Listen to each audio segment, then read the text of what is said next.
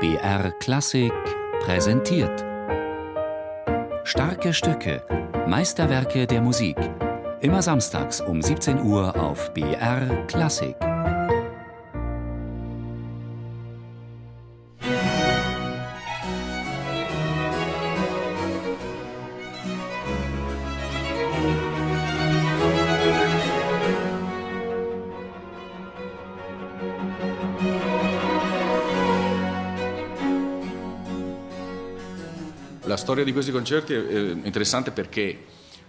Die Geschichte dieser Konzerte ist sehr interessant. Man kennt von ihnen nur noch die Cembalo-Stimme, keinen Orchesterpart. Den habe ich geschrieben, mittels einiger Hinweise, dass es so einen Part gegeben hat. Auch in der Solostimme sieht man den Wechsel tutti solo, tutti solo. Danach habe ich mich bei der Komposition gerichtet. Aber natürlich enthält sie noch viel eigene Kreativität.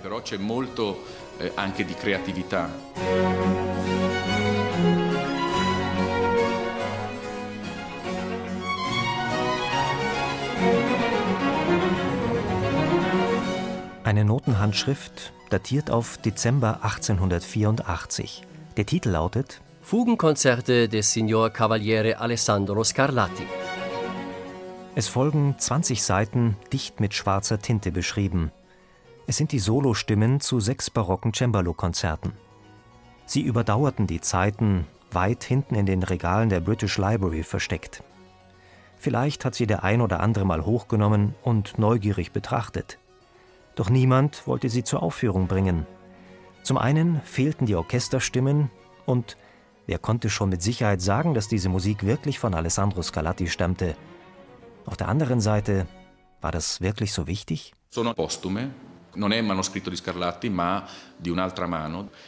Sie sind posthum erschienen, nicht in der Handschrift Scarlattis, sondern der eines anderen, wohl eines Kopisten. Die ersten Sätze können tatsächlich von Scarlatti sein. Doch die zweiten Sätze sind viel galanter im Stil.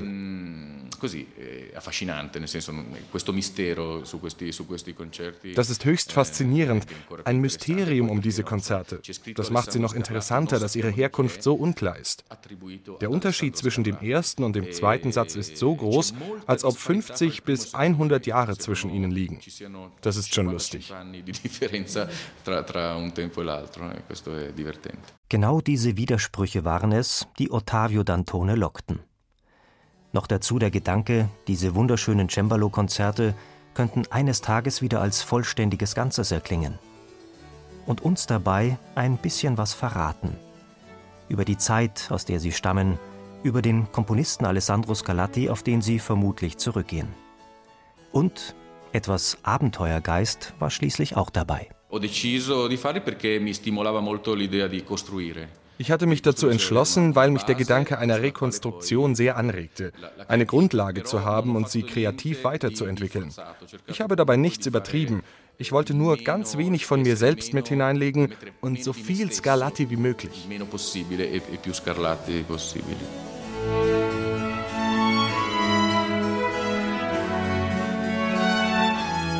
So viel Scarlatti wie möglich. Eine schwierige Aufgabe, besonders bei den Eingangssätzen dieser zweiteiligen Konzerte. Der erste Satz ist immer eine Fuge.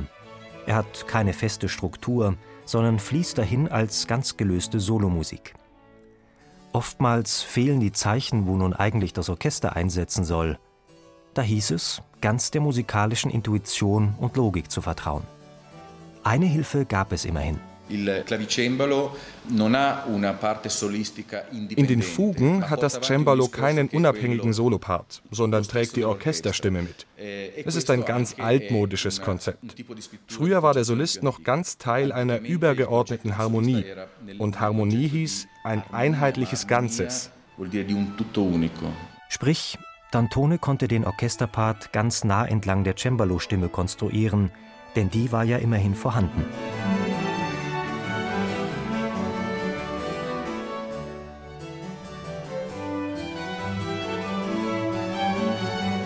Auf eine solche Fuge folgt in diesen Konzerten dann nur noch ein zweiter Satz.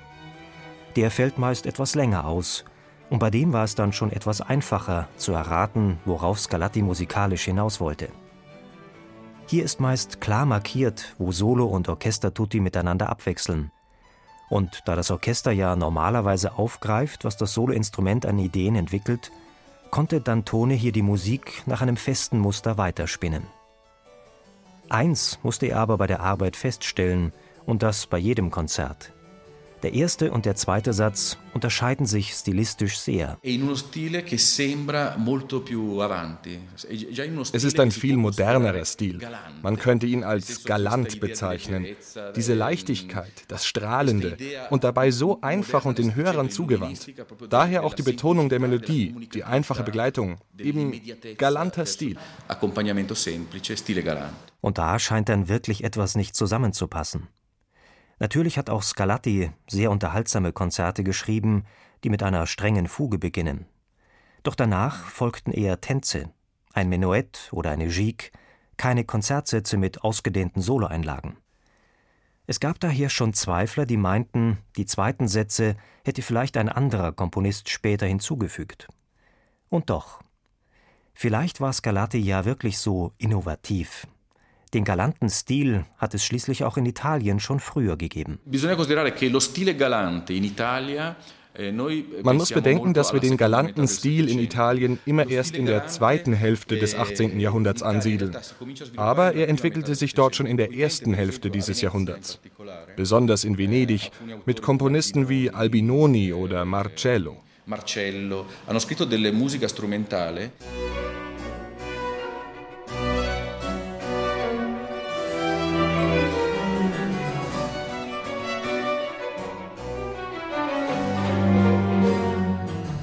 So könnte also auch Alessandro Scarlatti solch ein früher, galanter Komponist gewesen sein. Den englischen Musikfreunden des 18. Jahrhunderts waren seine Werke jedenfalls modern genug, auch nach seinem Tod. Der irische Organist Thomas Rosengrave hat in Venedig Domenico Scarlatti kennengelernt, den Sohn des großen Alessandro. Ihn begeisterte die Musik der beiden Scarlattis so sehr, dass er sie in England aufführte und publizieren ließ. Es entstand ein regelrechter Scarlatti-Kult, der auch den Vater Alessandro mit einschloss. Vielleicht ist es also auch Rosingrave zu verdanken, dass diese mysteriösen Cembalo-Konzerte bewahrt wurden und ihren Weg bis ins 21. Jahrhundert fanden. Musik